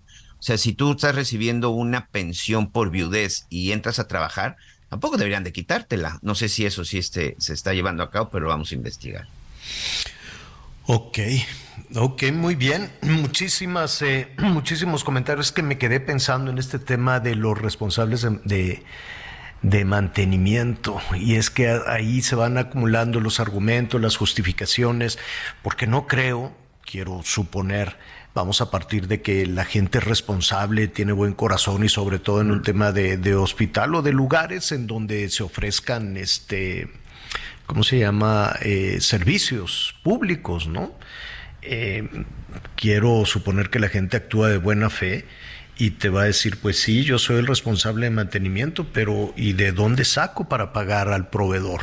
No, yo como responsable de mantenimiento le puedo decir, oye, ven, pinta, limpia, lava, cámbiame las sillas, ponme algo decente, por lo menos higiénico, ponme papel de baño, pon jabón, por esto y te llega el proveedor, sí, como no, señor director de mantenimiento, aquí están los rollos de papel, el jabón, las puertas funcionando, cambiemos los vidrios, que todo esté limpiecito, es tanto. Y luego, ¿quién paga? Y entonces el director de mantenimiento le dice al, no sé, al tesorero, al de recursos, es como las escuelas, a ver. Hay un conserje, hay un responsable, ¿no? Las escuelas públicas que se pagan con dinero público, con dinero de la gente, tienen que estar impecables. ¿Y sabes qué acaba pasando, Anita Miguel? Que le dicen a los papás, pues si quieren que esté impecable, primero den una cuota. Y además de dar una cuota, tienes que venir, su, túrnense y vengan los fines de semana con, la, con trapeador, escoba, jabón y limpien ustedes. Y si quieres que tu niño vaya al baño, mándalo con un rollito de papel de baño. A ver, no nos hagamos. Es demasiado el dinero. Las escuelas no deberían de estarle cobrando cuotas a los padres de familia y obligándolos a que sean ellos los que cambien el vidrio, los que limpien, los que lleguen con el jabón, esto, aquel, el otro. Claro que la maestra de decir, pues o la directora o el responsable de zona de área de las escuelas a decir, pues sí, yo quiero que mi escuela esté impecable y que los niños estén felices. ¿Y de dónde pago yo al que va a venir a limpiar? Hay, hay, un, hay un momento en la línea, en la cadena de responsabilidades, en donde esto se tuerce y caemos a el tema del dinero. Y qué terrible que, por un asunto de dinero se pierdan vidas o se pierdan oportunidades de, educación para los niños. Porque así podemos ir, así podemos seguir y seguir en la cadena de responsabilidades y tienen toda la razón, hay un director de mantenimiento, hay un responsable, hay uno de urgencias, hay un, ¿no? Y lo podemos ver en aeropuertos, a ver el aeropuerto de la Ciudad de México del Benito Juárez, la Terminal 1, ¿han entrado alguna ocasión por alguna urgencia a hacer pipí o algo? ¿Han entrado a un baño del aeropuerto? sí, por supuesto, por supuesto. Es una cosa terrible. Se quedó ahí abandonado no sé desde cuándo. Y no creo, porque ya están haciendo cosas, hay que reconocer, que están haciendo cosas en el aeropuerto que ya se notan, es cierto pero aquello es, una, es, es, un asunto que requiere una reestructuración y una remodelación y una, ahora sí que esos baños, tíralos, clausúralos y pon unos decentes y limpios y tienes que mantenerlos así por los miles de personas que cruzan por ahí que se convierte en un problema sanitario. Es, así. Y entonces, ¿a dónde te lleva esa cadena de responsabilidad? Al dinero, de nueva cuenta. Qué tristeza, qué tragedia lo que pasó ahí en este aeropuerto del Seguro Social, que por cierto ya fueron los funerales de esta pequeñita, esta niñita. Ahí estuvo nuestro compañero Jacobo Velázquez en, en Yucatán. Jacobo, ¿cómo estás? Qué gusto saludarte. ¿Qué tal, Javier? Muy buenas tardes, amigos del auditorio. Se dieron eh, pues los servicios fúnebres, bien lo decías, el día de ayer aunque el cuerpo pues llegó la noche de martes, eh, Javier, se hicieron los velatorios con el apoyo de la comunidad. Realmente se unieron como si fuera una sola familia, tanto vecinos, excompañeros, eh, también maestras del colegio de Aitana, que a sus seis años pues ya adelantabas este terrible accidente que sufrieron en el hospital de IMSS, en las instalaciones de Playa del Carmen. Y no solamente fue una unión en labor eh, de ánimos, sino también hicieron la famosa vaquita, Javier, para poder apoyarlos porque las condiciones eh, de la vivienda pues no son las óptimas. El papá es de oficio albañil, la familia pues trata de salir adelante poco a poco. Sin embargo, pues eh, llega esta tragedia cuando pues a la pequeñita la atacó el dengue, este pues eh, esta enfermedad que se contagia fácilmente acá en la península por medio de los mosquitos y pues se celebraron ayer los funerales lamentables donde acudieron pues tanto familiares como vecinos, se hizo pues una procesión hacia el panteón de Tinum, que esta población de 12 mil habitantes, donde se encuentra para mayor referencia, en Tinum es la cabecera prácticamente de la zona de Chichen Itza, que se encuentra a hora y media de la capital de Mérida y también pues a una hora 40 minutos aproximadamente de Cancún, es la parte central donde se realizaron los funerales. Y logramos platicar con el abuelito de Aitana, el señor Fray Domínguez, quien eh, pues decía que era una pequeñita muy alegre, muy contenta, que siempre trataba de bailar, de actuar quería ser famosa la, la, niña y que también pues tenía en sus anhelos ser profesora. Vamos a escuchar lo que nos dijo el señor Fray Domínguez. Era bailar, se decía que iba a ser maestro. Cuando yo llegue de maestro de grado, voy a estudiar como doctora. Uno bailaba hasta las maestras, las maestras que daban clases. Tanto me pasó esto, no puede ser. Una niña saludable, tan tan alegres que no pasó esto. No puede ser Dios mío. No lo creo. Nunca lo va a creer, claro. Qué dolor tan, tan terrible, Jacobo. Sí, Javier, y también la molestia de los familiares que, pues, al enterarse que el enfermero que había sido, el camillero que había sido detenido, pues queda en libertad por no tener pues prácticamente responsabilidad de este asunto, pues dicen ellos, ¿en qué momento vamos a tener parte de, la, eh, de las respuestas que requerimos por parte de las autoridades, tanto de la Fiscalía del Estado de Quintana Roo como también del Instituto Mexicano del Seguro Social, para conocer quiénes serían los responsables y también pues ellos desean pues que se haga justicia en este asunto, en el cual pues en la noche estaban muy molestos porque para ellos dicen pues no se están haciendo las investigaciones como corresponden, eh, Javier. Tienes toda, tienes toda la razón, Jacobo, y tal vez, solo tal vez, eh, tanto gobierno federal como las autoridades este, de salud, como el Seguro Social, como incluso eh, las autoridades de Quintana Roo, ¿no? Pues le estarían apostando al olvido, ¿no? Le están apostando a, a, que pues, la próxima semana y que entonces y que la violencia y que los bombazos y que no y, apostarle al olvido para, para no insistir en que una situación como esta no se repita. Una niña de seis años en México no puede morir en un hospital si acudió a atenderse de dengue, de dengue. No pueden morir de esa manera en una cadena de responsabilidades oscuras, oscura. Y ese olor que tiene el abuelito, esta criatura que pobre hombre, no, no, no, no, lo alcanzamos a darle la, la, dimensión de decir era una niña tan alegre, que cantaba, que bailaba y que muriera de esa manera. Qué cosa tan terrible. Y en esta ocasión, me atrevo yo a decir, que si todos los niveles de autoridad le están apostando al olvido, difícilmente sucederá, porque lo que ahí sucedió es un reflejo de las condiciones en las que se encuentra el sistema hospitalario de nuestro país. Jacobo, muchísimas gracias por tu reporte. ¿Qué, qué, em, qué dice la familia? Eh, ¿Van a denunciar, van a demandar, los están atendiendo? ¿Qué, qué te comentan? Van a seguir insistiendo en principalmente en la respuesta de las autoridades, por una parte de la Fiscalía General de Justicia de Quintana Roo, en espera de que den avance en las próximas horas. Ellos también pues están ahorita en un duelo profundo. Este día va a ser muy difícil para ellos. Tenían planeado pues mantenerse unidos en casa, pero pues sí están en espera también de que por lo menos las autoridades también del Instituto Mexicano del Seguro Social se pongan en contacto con ellos. Javier. Gracias Jacobo por el reporte. Buenas tardes. Seguimos pendientes, Javier. Buena tarde.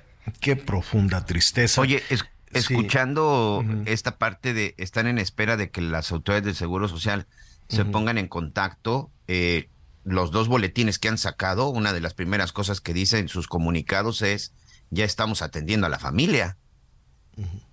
Yo no sé cómo tiene que esperar la familia, o sea, cómo tienen que ir, o sea, no entienden que necesitan a un acompañamiento urgente de todo tipo, personas desde emocional, de todo, todo lo tipo. que le tienen que responder.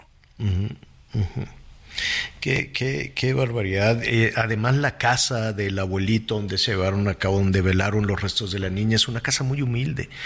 Es una familia muy, muy eh, humilde, pero que vivía sobre todo con la alegría de, de esta muchachita, de la alegría de esta niña de seis años, que cantaba con el abuelo. Qué, qué dolor para, para toda esta familia. Qué tristeza. Fíjate, fíjate Javier, que aquí también hay otra parte interesante y, y, que también esto, este, este, este tan lamentable y triste caso nos muestra cómo en muchas zonas ellos, ellos no son ni siquiera de Quintana Roo. Esta familia ni siquiera habitaba en la zona de Playa del Carmen en solidaridad. Tuvieron que venir hasta acá porque en su municipio, en su estado, no tenían un hospital más cercano o no tenían las para atender lo del dengue. Fíjate que ahora que ya hemos estado también por acá en el, en el sureste estos últimos años, hay algo en lo que yo sí me he dado mucho cuenta, es el sistema de salud más importante solo está en el centro del país. Los grandes hospitales eh, están solo en el centro del país. Saliendo del centro del país, lo que es la Ciudad de México, es lamentable. Les pongo un ejemplo, el municipio de Tulum. El municipio de Tulum, que hoy es considerado eh, de, de, vanguardia, eh, competencia a nivel mundial con Punta Cana, con las Bahamas, uno de los destinos internacionales más importantes, va a tener ya próximamente su aeropuerto internacional, por ahí van a estar, va a estar pasando el tren Maya y todo esto que anuncian con bombos y platillos en el municipio de Tulum. No hay un solo hospital público, Javier Alatorre. Si te enfermas en Tulum, tienes que salir corriendo a Playa del Carmen y estamos hablando aproximadamente de una hora. No hay un hospital para atender a la gente. Y estoy hablando si tienes, por supuesto, la opción de poderte trasladar.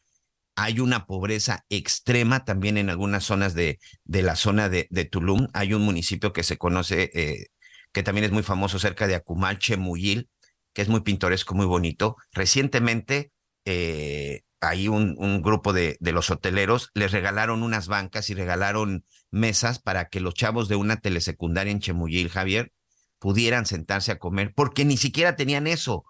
Ellos a la hora de recreo tenían que sentarse en el piso a comer porque ni siquiera tenían una banca. Es decir, cuando ya te sales del centro del país, te das cuenta, como siempre lo hemos dicho, no solamente todo sucede en la Ciudad de México. Cuando vas más allá, las situaciones son deplorables el sistema de salud en muchos de esos municipios, no te voy a decir que es malo, simple y sencillamente no existe, Javier. No existen comunidades que tengan ese respaldo de poder tener un hospital.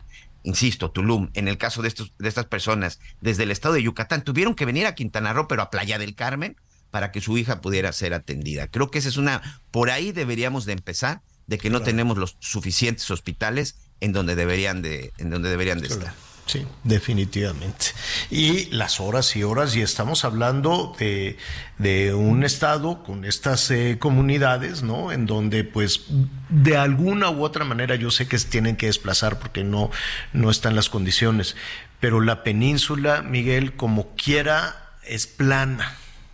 Sí. Ahora imagínate estas regiones con deslaves, con cerros, con caminos. Uh -huh que tienes que, que hacer sí, todo, todo. Oaxaca, Chiapas, que Exacto. si te sucede una tragedia, sal de, sal de la sierra, sal de los cerros. Sí, sí, claro. no. Qué barbaridad. Mérida, El Heraldo Radio 96.9 de la FM, muchísimas gracias por todos sus, eh, sus comentarios. Al ratito también algunos mensajes de voz. Déjenos unos mensajes de voz también para compartir. Eh, con usted que qué le pasó a mi carro, pues todavía no lo sé. Pero sabe que estos carros dicen lo que me decía el asegurador que llegó ya muy, muy noche. Dice que, que, que como que se bloquean, como que se cierran para que no se arruine.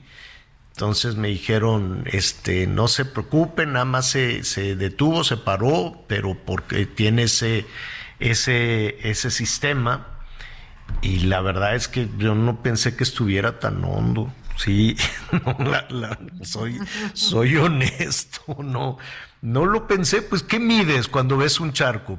Pues, sí paso. La banqueta, ¿no?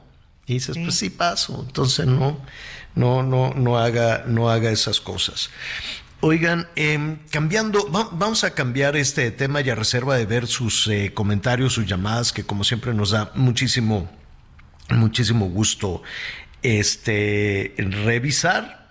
Vamos a, a, tener más temas. Ayer estábamos hablando de los productores de, de los productores de naranja. Vamos a ver si podemos este, localizarlos al ratito para ver también si van a aprovechar la oportunidad eh, de que pues se cayó toda la producción de naranja allá en, en la Florida, que es el principal abastecedor. Pero nada, los brasileños se nos estaban adelantando, imagínense, dijeron, ah, rápido, antes de, antes de que otra cosa caiga, este, llegan y les ofrecen todos los derivados, desde luego, no es únicamente la naranja fresca lo que están ofreciendo, pero si lo tenemos aquí en la puerta, ¿Cómo, cómo, con todo respeto, cómo se nos van a adelantar los productores de Brasil tan lejos, tan lejos que está? Pero bueno, ya estamos este, tratando de, de platicar con ellos y en la parte política, pues a mí no, no me han llegado a pedir una firma o, o cómo va a ser lo de la oposición. Las, ah, no, las corcholatas no necesitan firma, ellos no los de el frente de oposición sí, y, pero te, buscan, es aleatorio. Creo que las 150 mil firmas son en diferentes partes del país, ¿no, Miguelón? No, no es nada más. 17 entidades, cada, cada precandidato, cada aspirante, tiene que juntar 150 mil firmas de 17 entidades diferentes. 150 mil. No, pues sí es un número ¿no? A veces no, no la libro en la lista de invitados. pero Y ayer estaba saturado, ¿eh? Ayer este no había manera de poder entrar. Yo creo que tiene todavía fallas. Y ah, tú querías entrar para dar tu firma, pero puedes firmar. ¿Es como un voto o qué? Eh, ¿O es como firma? ¿Qué? ¿Cómo qué es? ¿Cómo se puede interpretar eso? Porque tú puedes firmar eh, en caso de que quieras firmar para apoyar a alguno de los candidatos de la oposición, puedes firmar para varios, así entro a la página de Xochitl, firmo de Xochitl, entro a la página de Enrique, firmo Enrique, y así. Solamente puedes firmar a uno. ¿A uno nomás? Sí, sí, sí. Mm. Si firmas uno y, le pones tu, tu, manita a diferentes candidatos, te van a invalidar todos, nada más va a quedar uno. Ah. Bueno, pues vamos a hablar. Oye, entré a la plataforma y dice, la plataforma estará habilitada en las próximas horas. A ver, sí, te digo, te digo que han tenido problemas. Hay un comunicado, hay un comunicado precisamente del frente que dice que debido a las fallas, dice el comité ha determinado ampliar el plazo para la recepción de simpatías de aspirantes tres días más, del 5 al 8 de agosto, porque sí, sí está siendo muy complicado. Bueno, pues si ya se tardaron cuatro años, ¿no? Pues ya dos días más que no es nada. Bueno, oigan, vamos a hacer una pausa. ¿Se acuerdan de la canción aquella cómo va? Este, ¿qué? ¿Se acabó el amor o cómo era? No. No, ya, se acabó el amor de Mijares. Exacto, así es, ¿eh? ya se acabó el amor. Qué feo canto, Dios santo. No, muy bien. Oye, la música. ¿Se acuerdan que a Peña Nieto dijo que se le acabó el amor? ¿Te acuerdas? Que, pero que. No se murió el amor. Ese.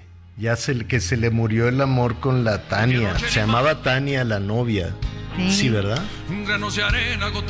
Bueno, ya apareció el jodido peine. Ya apareció el peine. Se lo va a contar después de los anuncios. Un rincón inédito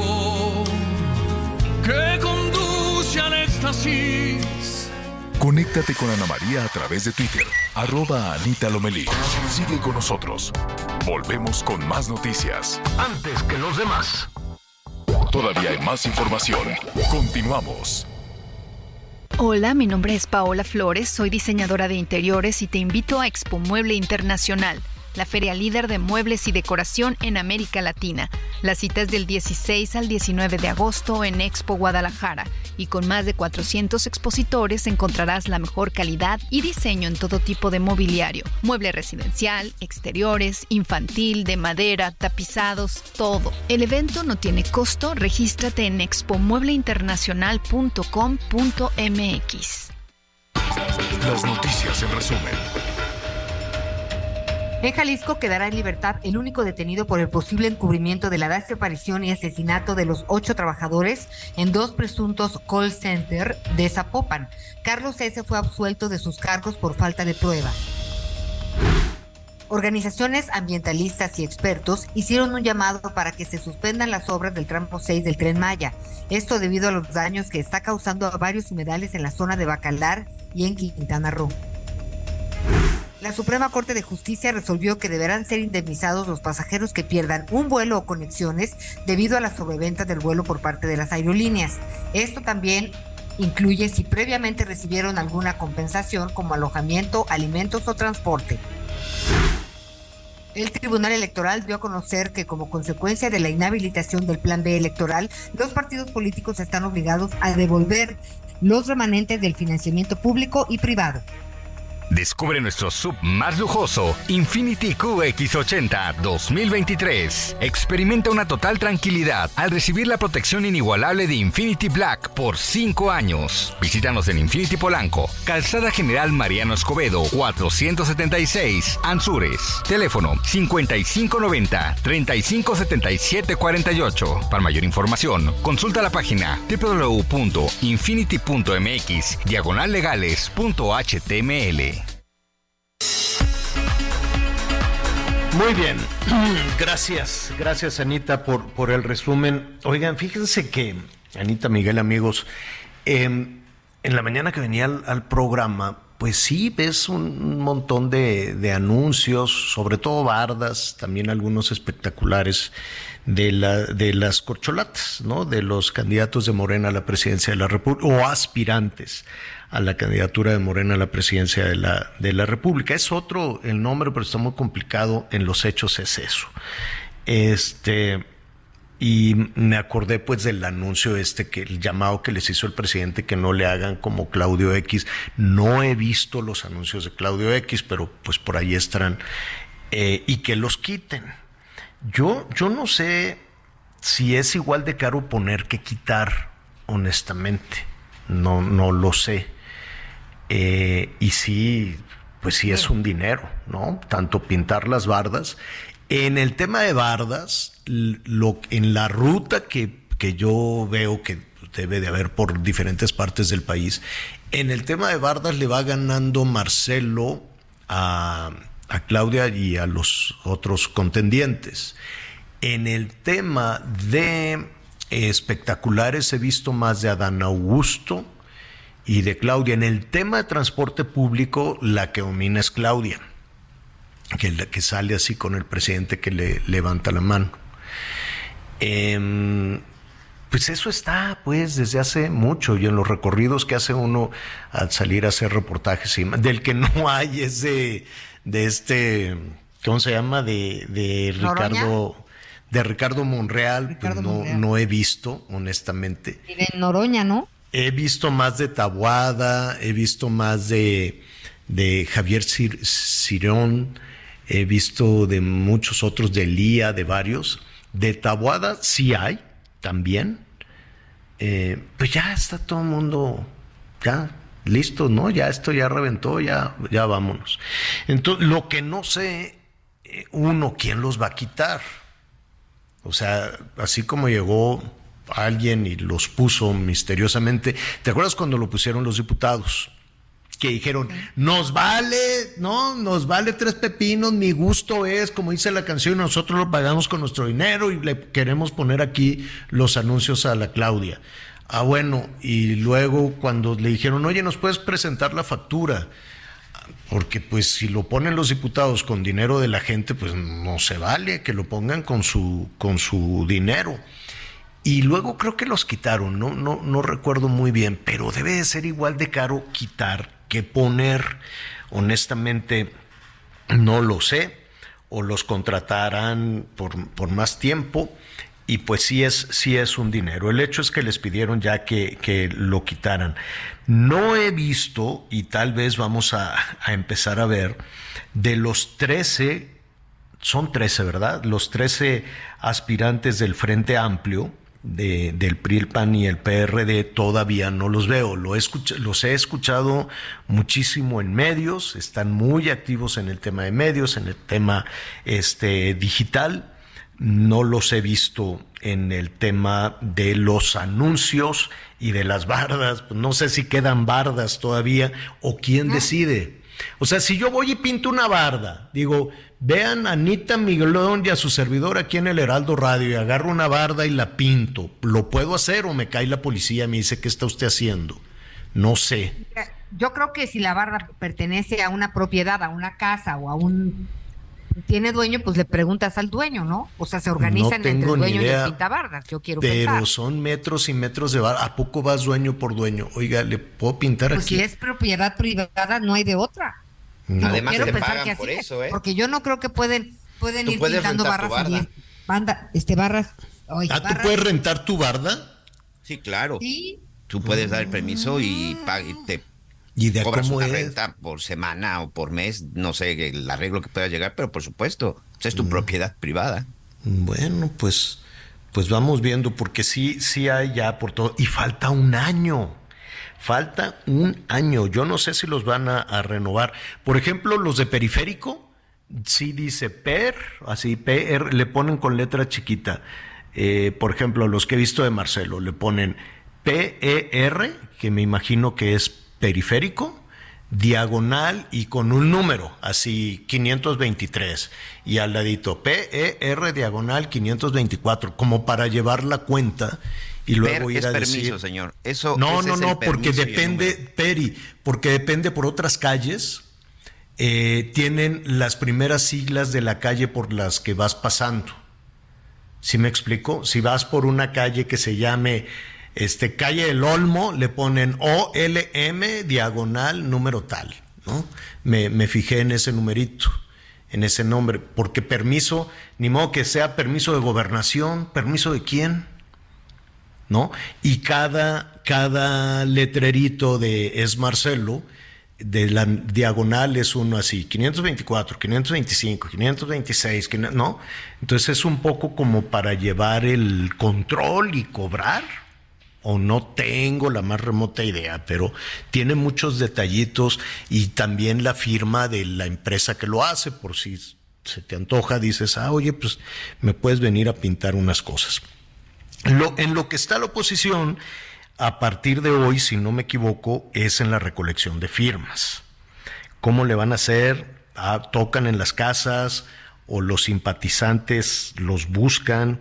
¿Cómo, ¿Cómo arrancaron en este, en este proceso y qué es lo que sigue? Porque pues el tiempo ya, ya, esto ya corre porque si no me equivoco, en septiembre vamos a tener por lo pronto al candidato de oposición, candidata o candidato de oposición y a la candidata o candidato de Morena.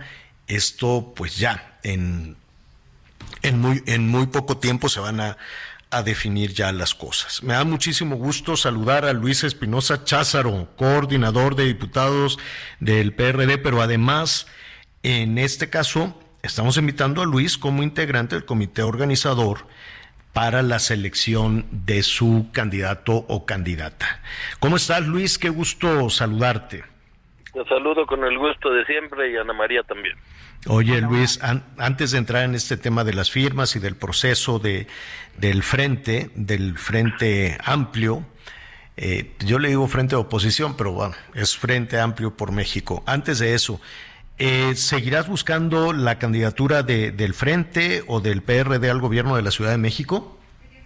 Sí, de hecho ya estoy recorriendo la ciudad, Javier.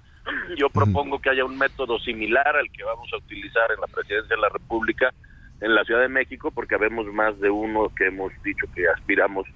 Entonces yo creo que un método transparente y participativo pues dejará conformes a todos que la gente pueda decir quién quiere que encabece este frente opositor. Es correcto. Nos oponemos a lo que está haciendo Morena, el Frente Amplio por México, que es Va por México, eh, pues estamos para darle un nuevo rumbo al país y en este caso concreto a la ciudad. ¿A qué, a qué de lo que esté haciendo Morena se oponen?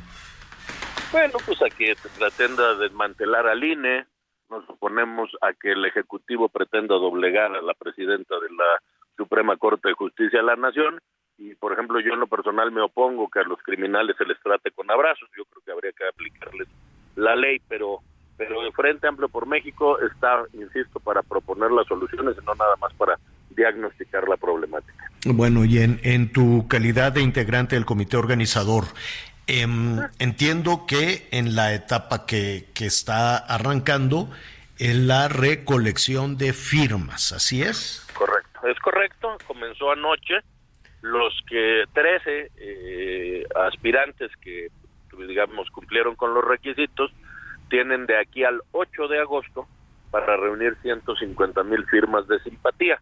La es muy sencilla, se puede recabar muy fácil, pero también cualquier ciudadano puede meterse a la página y eh, es decir, yo me quiero dar de alta porque quiero votar el 3 de septiembre por algún candidato y todavía no lo he definido. Y fue tan grande la participación anoche que superó toda la expectativa de la empresa que hizo la plataforma que, hubo, que la página se cayó y están viendo uh. de levantarla y ampliar la capacidad, porque solo ayer hubo más de 100 mil personas que intentaron darse de alta. Imagínate, en el primer día hay mucho entusiasmo ciudadano por poder participar, ya lo estamos resolviendo, vamos a ampliar, ¿Y eh, digamos, la plataforma, la capacidad. ¿Todavía está, ¿todavía está caída? Sí. Eh, está lenta, eh, pero estamos ya ampliando 10 veces la capacidad y en un par de horas estará resuelto el, asunto técnico. ¿Cómo? Ahí está Anita Lomelí intentando, este, Luis, déjame preguntarle, ¿cómo, ¿cómo, le hiciste? A ver, ¿cómo le hace una persona, cómo le hace un ciudadano, Luis, Anita? O sea, te, ¿lo puede hacer en teléfono digital, en teléfono celular o tiene que ser en laptop, en computadora? No, no, no, desde un teléfono inteligente, en el iPad, en cualquier eh, dispositivo que tenga internet, se mete uno a la página de Frente Amplio por México.org y ahí eh, da de alta su credencial de lector y se toma dos fotos. Si Anita lo está intentando, seguramente ahorita no podrá hacerlo porque justo estamos, hace ratito tuvimos una reunión con el proveedor para resolver este problema técnico. ¿Cómo, dos fotos? ¿Dos fotos de la persona que lo está haciendo? Una más alejada y una más cerca porque como lo tiene que comparar con el INE, esto es como cuando uno ingresa a la página del banco, pone su rostro y le leen los biométricos, pero sí son dos fotografías, una un poco más alejada como a un metro y una muy cerquita para que podamos eh, nosotros eh, la, la app pueda identificar que es la misma persona de la credencial del lector de su fotografía. Mm, pues, eh, pues eh, dice aquí la plataforma, a ver, dice Frente Amplio por México, Frente en azul, amplio rojo, por México en, en amarillo, y luego dice la plataforma estará habilitada en las próximas horas. Este, bueno, y es la única manera de, que una persona diga, pues aquí está mi firma. Aquí está mi firma, está el listado de los eh, aspirantes, yo tengo simpatía por el, aspirante A, o hay un espacio donde dice yo no me quiero dar de alta, pero no quiero dar mi firma para un candidato en particular. Es correcto, Javier. Y, y entonces te das de alta y no quieres dar tu firma, ¿para qué es? ¿Para qué? para que puedas votar el 3 de septiembre, porque si no estás en el listado nominal, no podrás acudir a los centros de voto a decir quién quieres que sea el candidato del Frente Amplio por México a la presidencia de la República. Ah, entonces ya desde ahorita... Pero Javier, tengo una duda. Sí, entonces, no se registra uno para ya firmar, o sea, se da de alta uno para, para votar el mero día. Se da de alta uno para votar el mero día, pero también se puede dar de alta uno para que el candidato A tenga las 150 mil firmas, que es un requisito para pasar a la siguiente etapa. O sea, puedes hacer las dos cosas. No sé, dar tu firma no significa que vas a votar por él, es que quieres que pase. Claro, que pase a la siguiente etapa.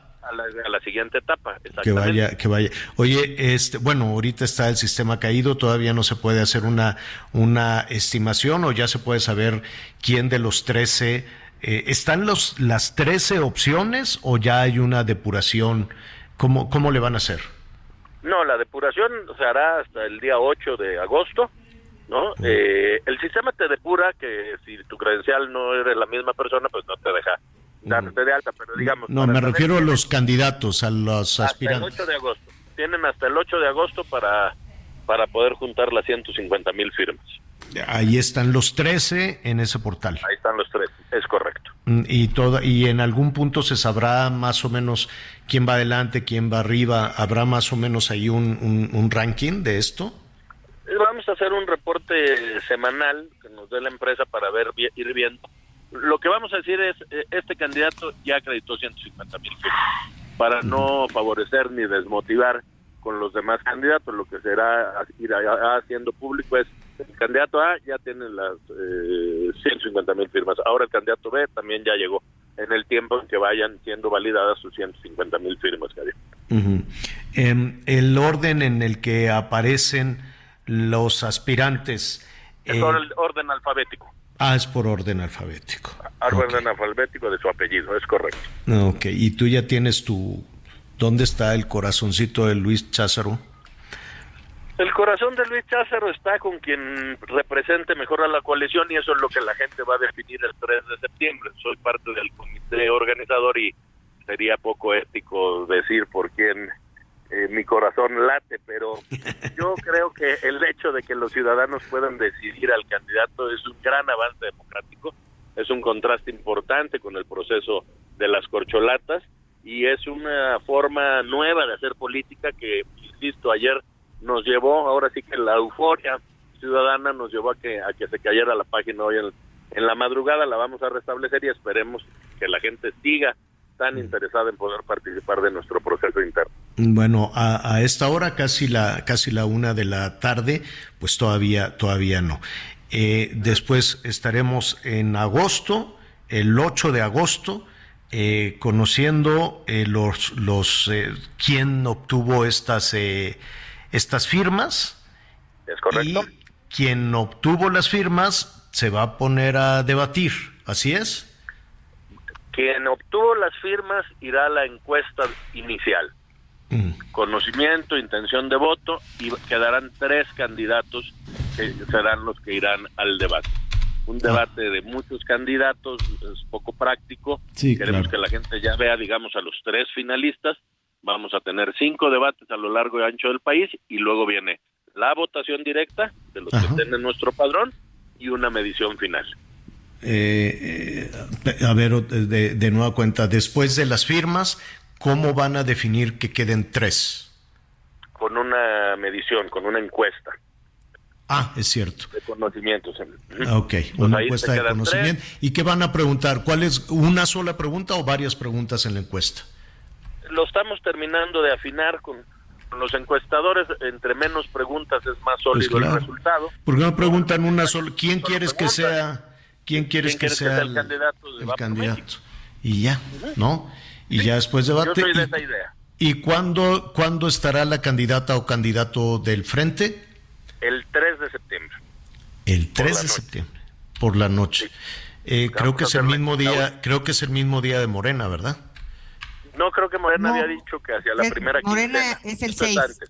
Al de 6. septiembre. correcto. Sí. El 6 de septiembre. Sí. Eh, pues, eh, Nosotros eh, tenemos ca- candidato o candidata antes y en un proceso, insisto, innovador y que ha causado mucha expectativa en la ciudadanía. pues Luis, estaremos ahí, este, muy aten- No he visto tus bardas, Luis, en la Ciudad de Pues, México. no, es que como yo no tengo recursos públicos para malgastar como las corcholatas, son recursos públicos ah, que están utilizando. Imagínate lo que cuesta ese número de bardas espectaculares a los que haces te, referencia. te vamos a buscar la semana que entra, igual y así nada más de, ¿no? Que Luis Cházaro pregunte, oye, ¿y a cómo las bardas? Y ya nos dices. Ya sea como. ¿A ya cómo? Y, a- y ya sea como los espectaculares, están A ver. carísimos, porque espect- espectaculares sí pagué unos, pero de mi bolsa. A ver, no sí lo vi, lo vi, vi uno, ahí sale tu foto grandota. ¿Cuánto Ajá, te costó? ¿Ese cuánto te costó? Los espectaculares en periférico no cuestan menos de 100. ¿Cien mil pesos? ¿Cuánto tiempo? Dios Por santo. ¿Cien mil ¿Por pesos mes? al mes? Ahora saquen la cuenta. Ándale. Y una barda así con cal y nomás así. Luis Cházaro. Como las de Marcelo. Sí. Entonces, le voy a preguntar porque aquí lo tengo. ¿Cuánto nos cuesta el metro cuadrado de barda? ¿Cuánto? 550 la barda. ¿550 toda la barda o el puro letrero? No, 150. 550, digamos, 550 que te pongan la barda. Más. Oye, pues yo tengo una 550 mil. No, no, 550 pesos. Ah, sí, 550 pesos el, el, la- el- eh, pero en una barda hay varios. 10 por, eh, 10 por 3. Una Por barda tres. normal, digamos. O sea, El tres problema- veces Luis Cházaro, Luis Cházaro, Luis Cházaro, 550. Es correcto. No, Y de, de, 100 3 mil metros, pesos. pues sí. De 3 Y metros. 100, y 100 mil los espectaculares. Dios Para que le saquen la cuenta a las corcholatas de cuánto le han gastado.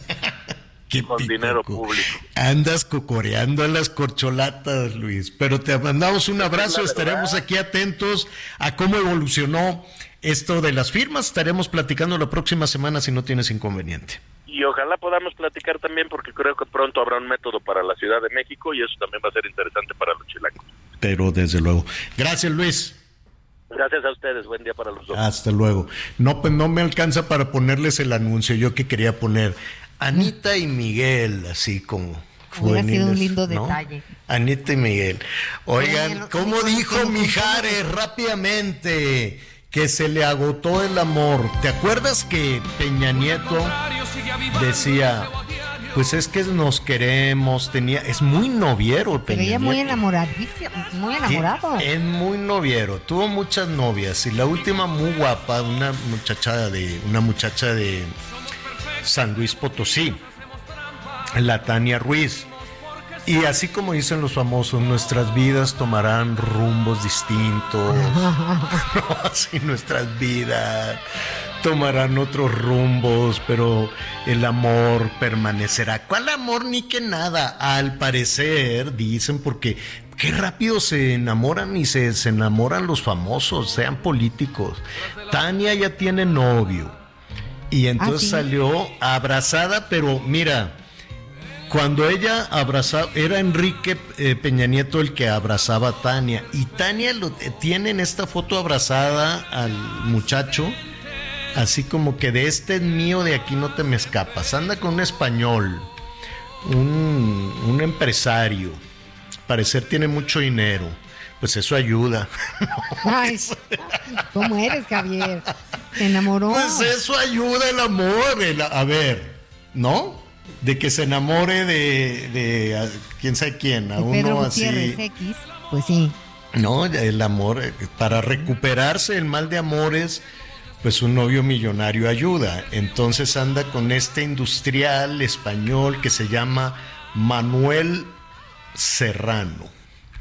Manuel Serrano. Entonces ya, ya lo pasado, pasado, no me interesa, como dice la canción. Este, sí hay otra canción que así va, ¿verdad? ya lo pasado, ¿no? Ah, sí, este, y ya, dijo no tiene, que tiene novio. Está bien, ¿por qué se enamorarán tan, tan rápido? ¿Quién sabe?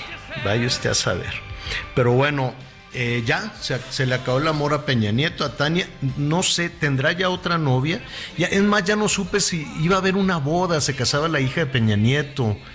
Y luego decían que siempre no. ¿En qué habrá quedado? Le prometo que lo vamos a investigar y mañana viernes de karaoke le vamos a tener todos los detalles. Mientras tanto, vámonos por un caldito porque ya va a llover al rato. Anita Lomelín, muchísimas gracias. Gracias, Javier. Saludos, Miguelito. Miguel Aquino, gracias. Gracias, buen provecho, hasta mañana. Eh, yo soy Javier Alatorre, ya lo sabe, lo espero a las diez y media, diez y media. Ahí le voy a presentar la foto del nuevo novio de la Tania Ruiz. Yo soy Javier Alatorre, que la pase muy bien, siga con nosotros. ¿Sabes lo que pasa cuando estamos solos? Me puse linda para verte y tú que estás con suerte. Quiero tequila, quiero ese y yo ni sé qué tiene. Gracias por acompañarnos en Las Noticias con Javier La Torre. Ahora sí ya estás muy bien informado.